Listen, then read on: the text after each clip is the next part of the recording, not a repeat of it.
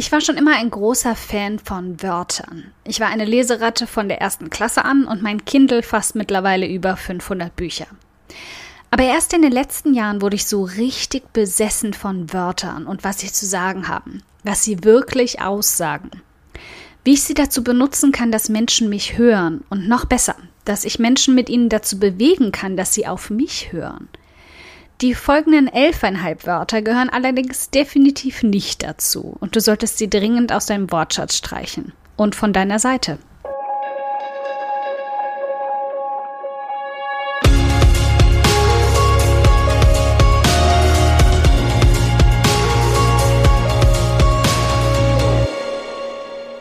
Hi, ich bin Karina, Gründerin von Pink Kompass um 180 Grad und der Feminine Jazz und teile hier im um 180 Grad Audioblog alles mit dir, was in meiner Selbstständigkeit funktioniert und was nicht. Wir knacken meine Strategien rund um Marketing und Mindset, denn Erfolg beginnt in deinem Kopf. Worum geht es also in Folge 13? Darum, wie du lernst, Worte für dich zu nutzen, statt sie nur zu benutzen.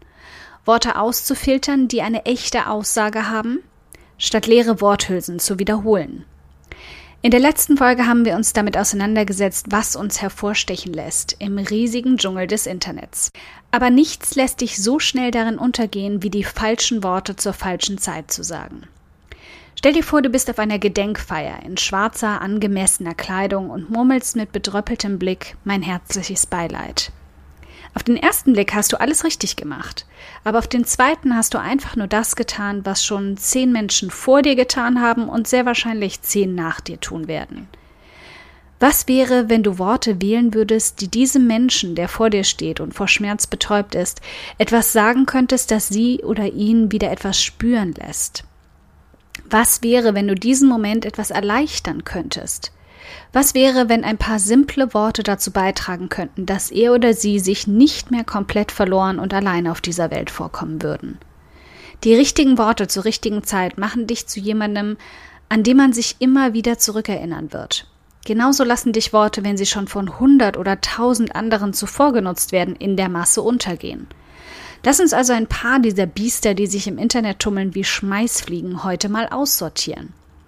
Die Wörter, die schon so durchgekaut sind, dass sie nicht mal mehr an der Unterseite des Tisches kleben bleiben würden, wenn du sie festtackerst. Schmeiß sie raus, verbann sie, vernichte jeden Beweis ihrer Existenz. Und wir fangen auch gleich an mit Nummer eins: Mehrwert. Die meisten Wörter, die wir heute aussortieren, sind Wörter, die keine echte Bedeutung haben. Hast du das Wort mal im Duden nachgeschlagen? Selbst dort macht es kaum Sinn. Ein Zuwachs an Wert. Super. Von welchem Wert? Zuwachs in welcher Form und warum überhaupt? Jedes Mal, wenn du Wörter benutzt, stell sicher, dass sie eine echte, klare und vorstellbare Bedeutung haben. Schwammig sein kann jeder, sei du lieber spezifisch und deutlich. Statt also mit Mehrwert um dich zu werfen, wirf mit Wissenszuwachs, Zufriedenheit, Ausgeglichenheit oder Zeitersparnis um dich. Das ist immer noch nicht die absolute Kür des Schreibens, aber definitiv besser als Mehrwert. Wenn du das Sternchen verdienen willst, dann sprich von exakt dem, was du mit deinem Angebot deiner Zielperson verschaffen wirst. Freie Nachmittage, mehr Liebe von Freunden und Partnern, weniger Stressfalten, mehr Zeit im Garten, mehr Energie, um Sport zu machen, was auch immer dein Angebot ihnen schenken wird. Nummer zwei, authentisch. Jede von uns will heutzutage authentisch sein. Es scheint das absolute Gütesiegel schlechthin.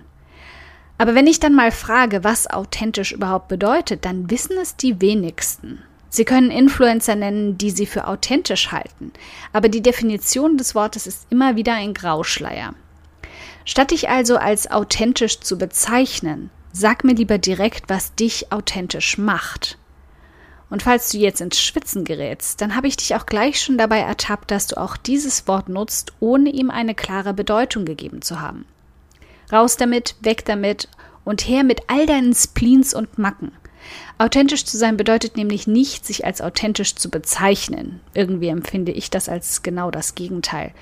Sondern mir deine Ecken und Kanten zu zeigen. Es ist so, als würdest du mir sagen, du bist der größte Blog für, was weiß ich, Deutschlands, aber erklärst mir nirgendwo, wie du überhaupt zu dieser Überzeugung kommst. Also erzähl mir doch mal, welche Macken hast du? Wann bist du das letzte Mal so richtig auf die Schnauze gefallen? So mit Nasenbluten und allem drum und dran. Und wie ist dein Ego damit klargekommen? Was ist deine größte Stärke? Worin bist du so richtig gut? Und welche heimliche Obsession hast du? Wozu greifst du immer wieder im Supermarkt, obwohl du ganz genau weißt, es ist schlecht für dich? Bei welchem Schauspieler werden deine Knie so richtig weich? Und für welches Körperteil von dir würdest du gern eine Organspende beantragen, weil du es an dir einfach nicht leiden kannst? Quatsch nicht davon, wie authentisch du bist. Zeig es mir. Dafür gibt es eine Million Wege. Such dir einfach einen davon aus. Nummer drei: Newsletter. Bei dem Wort kommt mir echt alles hoch. Ich kann es einfach nicht mehr hören. Und jedes Mal, wenn mich jemand in sein Newsletter einladen will, mache ich schon aus Protest dicht. Mal ehrlich, wer will denn heute noch mit Newslettern sein Postfach zugeballert bekommen? Und jetzt verwechsel mal nicht E-Mails von dir mit Newslettern vollgestopft mit Mehrwert. Doppelwirk. Menschen wollen mehr von dir, aber sie wollen wissen, dass du sie nicht zuspammst. Und das Wort Newsletter suggeriert genau das. Abgesehen davon sagt mir auch das wieder nichts darüber aus, was du in deine Newsletter so reinpackst. Also sag mir auch das. Und bitte, erklär mir jetzt nicht, dass du mir Updates und die neuesten Infos schickst. Das ist mindestens genauso schlimm. Wenn du nicht genau weißt, was du eigentlich in deine E-Mails an mich packen willst, dann sorry, hast du meine E-Mail-Adresse auch irgendwie gar nicht verdient. In meinem Postfach landet verdammt viel Müll und ich beschütze meine E-Mail-Adresse deswegen wie mein Heiligtum. Menschen haben Angst vor miesen Marketingtricks, Missbrauch und Viren. Mach es ihnen einfach, all diese Ängste abzulegen und dir gerne ihre E-Mail-Adresse anzuvertrauen, weil sie wissen, sie ist nicht nur in guten Händen, sondern bekommen auch etwas, was sie wollen. Und damit hast du schon die simpelste Frage. Was will deine Zielperson? Weswegen ist sie auf deiner Seite gelandet? Zu welchem Problem sucht sie Rat von dir? Dann ist der Schritt zur nächsten Frage nämlich einfach. Wie wirst du ihr das auch in deinen E-Mails geben? Tada! Schon hast du unschlagbare Argumente, die deutlich besser klingen als melde dich zu meinem Newsletter an. Nummer 4. Insider-Infos. Womit ich kurz und schmerzlos auch dieses Pflaster abreiße. Ich will keine Insider-Infos. Das klingt, als würdest du mir die Ergebnisse deiner letzten Blutuntersuchung schicken. Was ich wirklich will, ist, dich näher kennenzulernen. Wenn du Reiseblogger bist, lass mich von der Couch aus mit dir mitreisen. Wenn du über Yoga bloggst, erzähl mir, wie du den Hintern von der Couch bekommst. Und wenn du über Fashion bloggst, in welcher Hose dein Hintern besonders gut aussieht, selbst wenn du ihn am Wochenende vor Netflix platt gesessen hast. Nummer 5. Ultimativ. Wenn mir noch ein Blogger die zehn ultimativsten Was weiß ich nichts andrehen will, dann schwöre ich, beiß ich in meine Tischkante. Scheinbar hat jeder da draußen nur einen Artikel über gutes Schreiben gelesen, nämlich der, in dem steht, du sollst so viele Steigerungsformen wie möglich nutzen. Das Beste, die schönste, der tollste und vor allem ultimative Nonplusultra. Sie alle haben allerdings überlesen, dass man dabei nicht stinklangweilig klingen muss und es mehr als nur vier Adjektive gibt. Adjektive sind meine besten Freunde im Copywriting. Ich vergöttere sie. Und ich wünschte, mehr Menschen würden sich die Mühe machen, auch Synonyme für schön, toll und ultimativ zu suchen.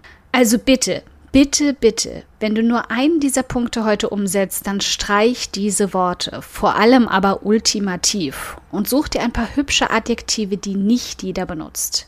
Wie wär's zum Beispiel mal mit atemberaubend, faszinierend, mitreißend, überwältigend und unwiderstehlich? Gib bei Google mal schöne Adjektive ein und tob dich aus. Nummer 6. Tipps. Direkt nach jedem dieser ausgeleierten Adjektive erscheint das nächste Gruselwort. Gerne in Kombination der Zahl 10. Als gäbe es nicht noch 99 andere Zahlen oder sagen wir mal mindestens 54, die noch nicht missbraucht wurden. Aber ich schweife kurz ab. Tipps sind so wie Mehrwert. Völlig hohl und nichtssagend. Also weg damit und ab in die Synonymsuche. Oder noch besser, zu dem, was deine Zielperson wirklich braucht. Du kümmerst dich um die attraktive Lockenpracht deiner Zielperson, dann braucht sie keine Tipps. Sie will Pflegehinweise oder Styling-Techniken. Du schreibst über die atemberaubendsten Architekturen und die gemütlichsten Pizzerias in Rom, die mir schon vorbetreten das Wasser im Mund zusammenlaufen lassen dann nenn sie auch so und gib mir nicht zehn Tipps, was ich in Rom sehen und essen kann. Langweilig. und mindestens schon 99 Mal auf Pinterest gesehen. Nummer 7. Selbstbestimmt. Hier muss ich mir kurz an die eigene Nase fassen. Diesen kleinen Schandfleck habe ich auch noch auf meiner Seite, aber ich arbeite an seiner Auslöschung. Weil eben auch dieses Wort wiederhol- und nichtssagend ist. Denn wenn wir ehrlich sind, definiert ein selbstbestimmtes Leben jeder anders.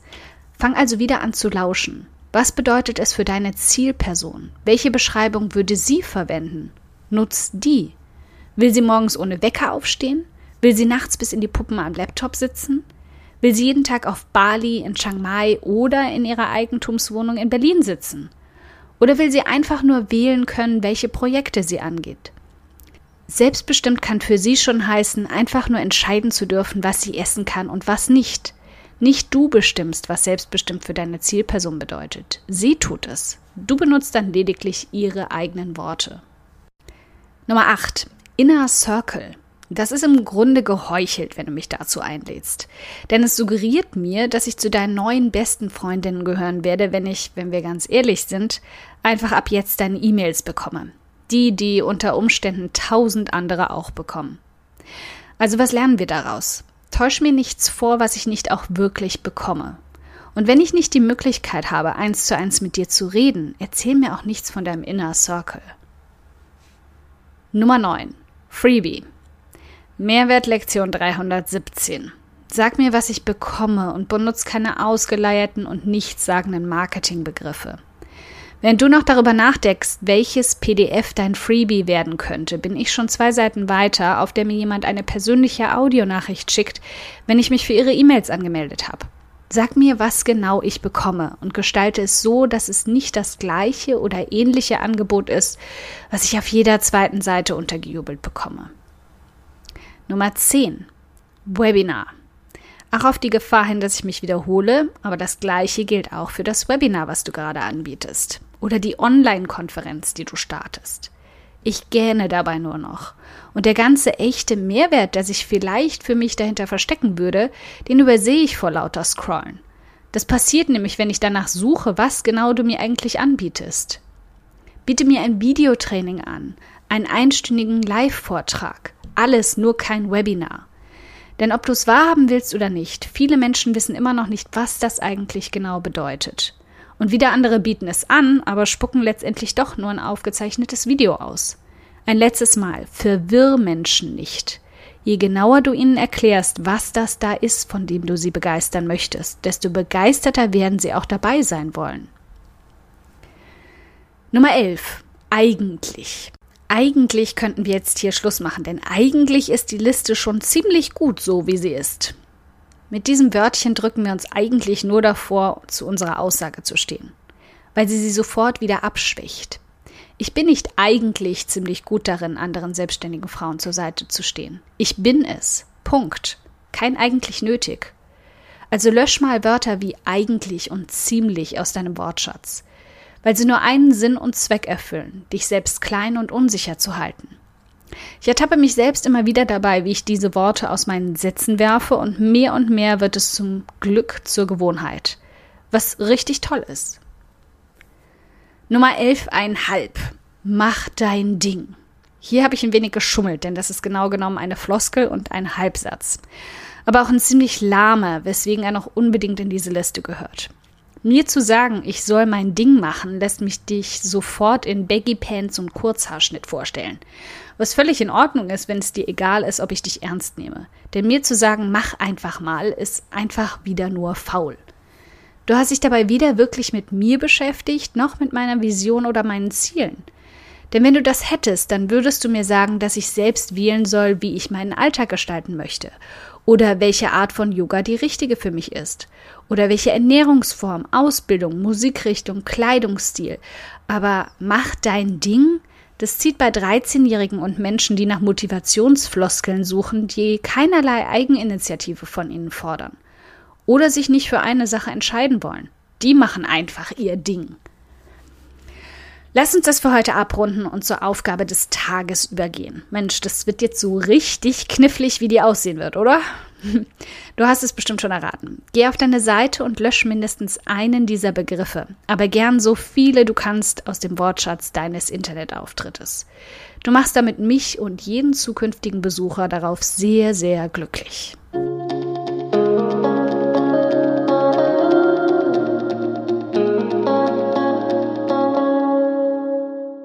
Dickes Dankeschön, dass du heute beim um 180 Grad Audioblog dabei warst. Und falls du noch mehr knackiges Marketingwissen oder Mindset- und Motivationskicks brauchst, schau auf podcast.um180grad.de nach weiteren Episoden oder direkt auf www.um180grad.de in über 100 hilfreiche Artikel rein. Wenn du eine Frage hast, die dir auf der Seele brennt und die du gern für eine Podcast-Folge vorschlagen möchtest, dann schick sie mir jederzeit an podcastwunsch.um180grad.de. Ich freue mich schon darauf.